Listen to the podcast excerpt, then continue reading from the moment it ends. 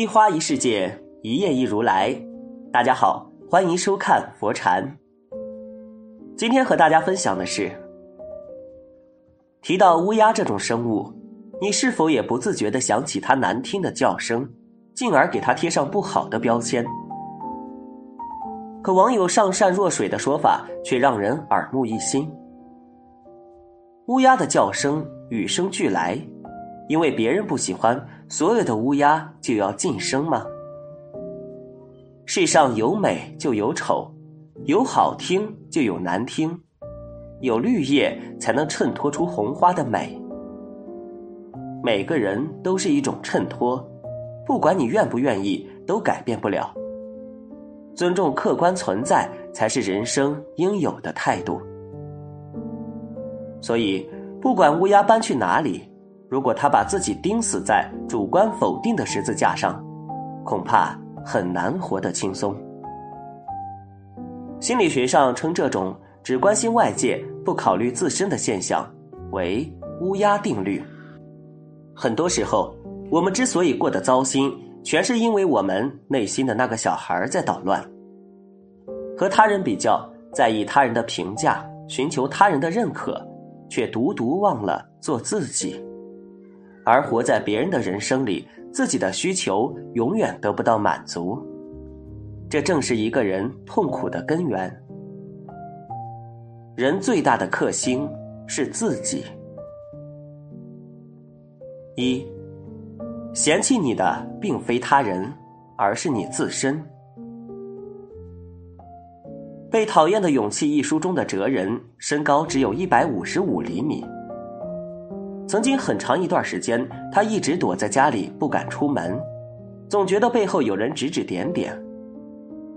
直到他向朋友倾诉：“如果我拥有正常的身高，如果再长高二十厘米，不，哪怕是再长高十厘米，一切就会不同，就会拥有更愉快的人生。”可朋友却告诉他。那些他以为在背后非议他的人，并不是在谈论他的身高，而是在说他的性格温和，对人有耐心，学识渊博，是个了不起的人，并且还指出，正是因为他身材矮小，无形中给了别人一种轻松的感觉，觉得他会是一个靠谱的人。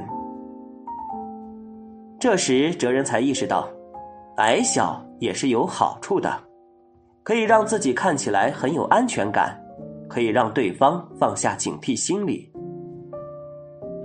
原来一直嫌弃自己的人竟是自己。一百五十五厘米的身高并不是劣等性，它只是一个低于平均数的客观数字而已。有问题的不是这个数字，而是我们如何看待它，以及赋予它什么样的价值。如果没有可以比较的存在，也就不会认为自己不好。所以，困扰我们自卑感的不是客观性的事实，而是主观性的认定。很多时候，我们把目光投向他人，把注意力放在外界，以至于自身客观问题都会被无限放大，而自己的优点与能力都会逐渐被隐藏。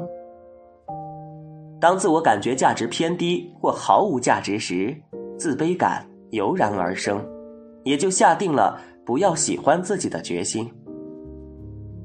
可事实上，每个人的优点与缺点都会存在。若换个角度，许多劣势都会变成优势。所以，真正左右我们选择的，并非他人，而是自身。二。你需要改变的不是外在，而是内心。大多数人认为一切的不幸都是有迹可循的，而心理学家阿德勒指出，现在的你之所以不幸，正是因为自己亲手选择了不幸。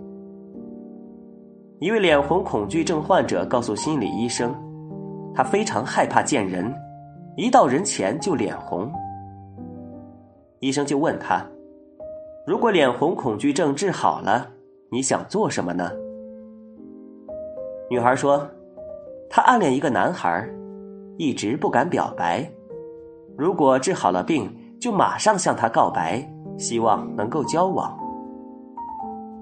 听完他的讲述，医生说：“你的病很好治，但我不会给你治。”女孩追问原因，医生又说：“因为你是靠着脸红恐惧症才能让自己接受对自我或社会的不满以及不顺利的人生，你还要用‘这都是脸红恐惧症’之类的话来安慰自己呢。倘若我治好了你的脸红恐惧症，但事态并没有任何变化的话，你一定会跑来求我再让你患上脸红恐惧症，那时我就束手无策了。”后来，女孩喜欢的那个男孩先向她告白了，根本就没在意她的红脸。女孩如梦初醒，原来阻止她表白的并不是脸红症，而是她内心自建的害怕被拒绝的逃避心理。当想通了这一点后，女孩的脸红恐惧症也就不治而愈。生活中，很多人又何尝不是如此？总把自己的不幸归因于外在的不足和自以为的他人的否定，须不知，真正的罪魁祸首是我们畏首畏尾的逃避心态。古希腊的一位学者曾提到，使我们幸福的主要是我们自身之内的原因，而不是自身之外的原因。一个人只要内在修为够深，就没有翻不过去的山。所以，真正的幸福靠的不是外表的改变，而是内心。三，如何改变自己？蒙恬说：“命运对我们并无所谓利害，它只供给我们利害的材料和种子，任那比它强的灵魂随着改变和应用，因为灵魂才是自己的幸与不幸的唯一主宰。”生活中，那些活得通透的人，往往都是掌握自己的高手。做自己的主人，过幸福的人生，是因为他们都遵循了以下三点：一，坚信存在的价值。有句话说，人在听到感谢之词的时候，就会知道自己对他人有所贡献。这也就是说。我们仅仅因为存在于这里，就对别人有用、有价值。世间万事万物存于宇宙的那一刻，造物主就赋予其独特的天赋。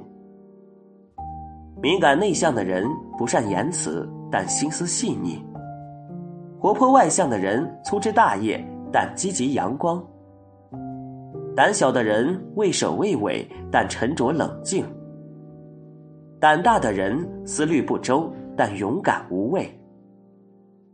每一个人都有其与众不同的价值，而坚信自己有价值，就可以获得改变的勇气。二，练就豁达的心态。俗话说：“人人背后有人说。”不管你做的多好，也不管你多么不堪，总有人喜欢。也总有人厌恶。人之一世，避免不了与他人相处。如果过度在意他人的评判，就会陷入痛苦的恶性循环里，无法自拔。人生是自己的，与其刻意逢迎而纠结痛苦，不如过滤掉杂音，讨好自己，成全自己。任何境遇，只要心态乐观积极，就没有什么事是不能接受。不能过去的，走自己的路，让别人说去吧。三，寻找关系的平衡。任何关系的长久之道，无非两个字：经营。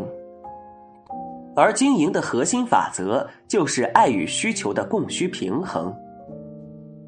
当两个人发生冲突时，表面上看是谁对谁错的问题。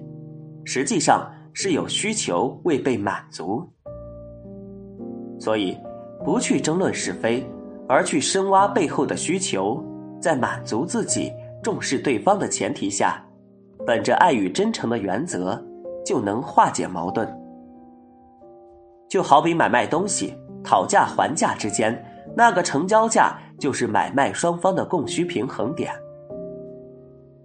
所以，找到关系需求的那个平衡点，改变也就随之而来。听过这样一个故事：男人带着妻子、孩子和驴上街去赶集，想要卖掉驴补贴家用。刚开始，孩子骑驴，男人和妻子牵着驴。路人说：“这个男人真狠心，让孩子坐，不让妻子坐。”男人听了，就让妻子也坐在了驴身上。又有路人说：“这个男人真傻，有驴自己不坐，只让妻子和孩子坐。”于是，一家三口都坐在了驴身上。本以为十全十美了，没想到还是有人说：“这个男人真狠，让驴驮这么多人。”后来，男人为了不被议论，干脆原路返回，不再卖驴，完全忘了自己的初衷。一个人太在乎外界的声音，结局就是失去自己的人生。真正厉害的人都是爱自己的高手，而爱自己。从改变心态开始，不陷入内耗，放松自己；不纠结过往，放过自己；不刻意合群，取悦自己。对不能改变的笑纳，对能改变的去改变，如此才能遇见最好的自己。这个世上除了你自己，谁也伤不了你。所以，爱自己。才是一个人终身的课题。今天的分享就是这些，非常感谢您的收看。喜欢佛禅频道，别忘记点点订阅和转发哦。在这里，你永远不会孤单。